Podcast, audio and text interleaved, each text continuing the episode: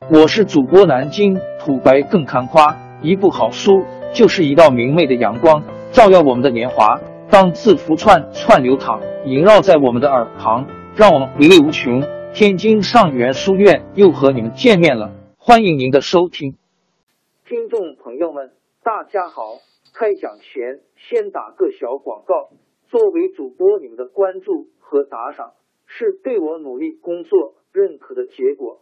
谢谢听众，天津上元书院、南京土白更堪夸主播最新专辑《平化祖国华夏上下五千年》终于上线了，一部宏伟巨作。我们的祖先以伟大的创造力、强大的生命力和巨大的凝聚力，世世代代繁衍生息，历尽磨难，从远古走到现在，从蒙昧走向文明。全书共计两百八十三回。作为播客，我劳动我所得，付费的有声书来了，你愿意为此花钱花时间吗？评话中华上下五千年专辑的进度更新按听众的关注和评论而定。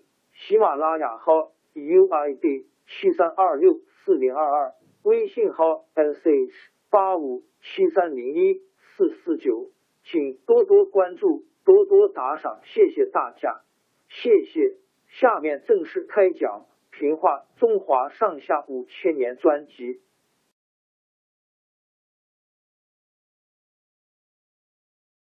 宋太祖稳定了内部，雄心勃勃，准备出兵统一全国。当时五代时期的十国留下来的北方有北汉，南方还有南唐。吴越、后蜀、南汉、南平等，要统一全国，该先从哪里下手呢？先打北汉，还是先打南方呢？宋太祖想了几天，还是决定不下来。一天夜里，风雪交加，赵普正在家里烤火取暖，忽然听得门外一阵敲门声。赵普心里奇怪，这么寒冷的夜里，还有谁会来找他？他打开门一看，只见一个人披着斗篷在雪地里站着。赵普定睛一看，大吃一惊，原来来的竟是宋太祖。赵普连忙把宋太祖请进屋里，拨红了炭火，在炭火上炖上肉，叫他老妻拿出酒来招待。赵普问：“雪下的这么大，陛下为什么还要出来？”宋太祖说：“我想起一件事。”反正睡不着，就来找你商量一下。赵普想了一会，说：“如果我们先打下北汉，就会受到辽朝的威胁，还不如先削平南方，回过头来再打北汉。小小北汉不过像弹丸一样大，晚一点收拾也跑不了。”宋太祖笑着说：“我们想到一起去了。”宋太祖和赵普决定了。先南后北的计划以后，约摸花了十年时间，先后出兵消灭了南平、后蜀、南汉。这样，南方的割据政权只留下南唐和吴越两国。南唐是十国中最大的一个割据政权，那里土地肥沃，没有像中原那样遭到战争的破坏，所以经济繁荣，国力富裕。但是，南唐的国主。都是政治上十分昏庸无能的人，后来弄得国力渐渐衰弱下来。最后的一个国主李煜，因为历史上称南唐后主，是一个著名的词人，对诗词、音乐、书画十分精通，可就是不懂得处理国事。北宋建国后，李煜每年向北宋进贡大量金银财宝。想维持他的地位。后来他看到宋太祖接连消灭了周围三个小国，才着慌起来，赶快派使者给宋太祖送去一封信，表示愿意取消南唐国号，自己改成江南国主。但是这一点小小让步，怎么能改变宋太祖统一中国的决心呢？公元九百七十四年九月。宋太祖派大将曹彬、潘美带领十万大军分水陆两路攻打南唐。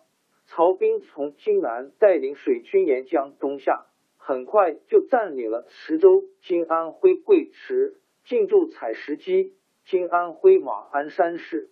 潘美带领的步兵到了江北，被辽阔的江面挡住了进军的道路。有人向宋军献计，如果用竹筏和大船搭成浮桥，步兵就可以全部顺利过江。潘美听了这个计策。马上赶造浮桥。这个消息传到南唐的国都金陵（今江苏南京市），南唐君臣正在喝酒。李后主问周围大臣该怎么办。大臣说：“自古以来没听说搭浮桥过江的，一定办不成。”后主听了，哈哈大笑说：“我早说他们是小孩子闹着玩罢了。”过了三天，宋军搭好浮桥。潘美的步兵像在陆地上行军一样跨过长江，南唐的守将败的败，投降的投降，十万宋军很快就打到金陵城边。那时候，李后主还正在宫里跟一批和尚道士诵经讲道。宋军到了城外，他还蒙在鼓里呢。有一天，他到城头上巡视，发现城外到处飘扬着宋军旗帜。这才大吃一惊。回宫以后，派大臣徐铉引书赶到东京去求和。徐铉见了宋太祖，说：“李煜待陛下就像儿子待父亲一样孝顺，为什么还要讨伐他？”宋太祖反问说：“那么你倒说说，父亲和儿子能分成两家吗？”徐铉没话说，回到金陵向李后主回报。过了一个月，莫军围城越来越紧，李后主又派徐铉到东京去。徐铉苦苦恳求宋太祖不要进攻金陵。宋太祖听得不耐烦，一手按住利剑，怒气冲冲的说：“你不要多说了，李煜并没有什么罪，但是现在天下一家，我的床边怎么能让别人睡着打呼噜呢？”徐铉眼看再恳求也没用，只好再回到金陵。李后主听了回报，知道求和没有希望，连忙调动驻守上江的十五万大军来救。兵到碗口，受到宋军两路夹攻，南唐军放火烧宋军，哪知正碰到起北风，火反烧了自己，南唐军全军覆没。曹兵派人进城告诉李后主。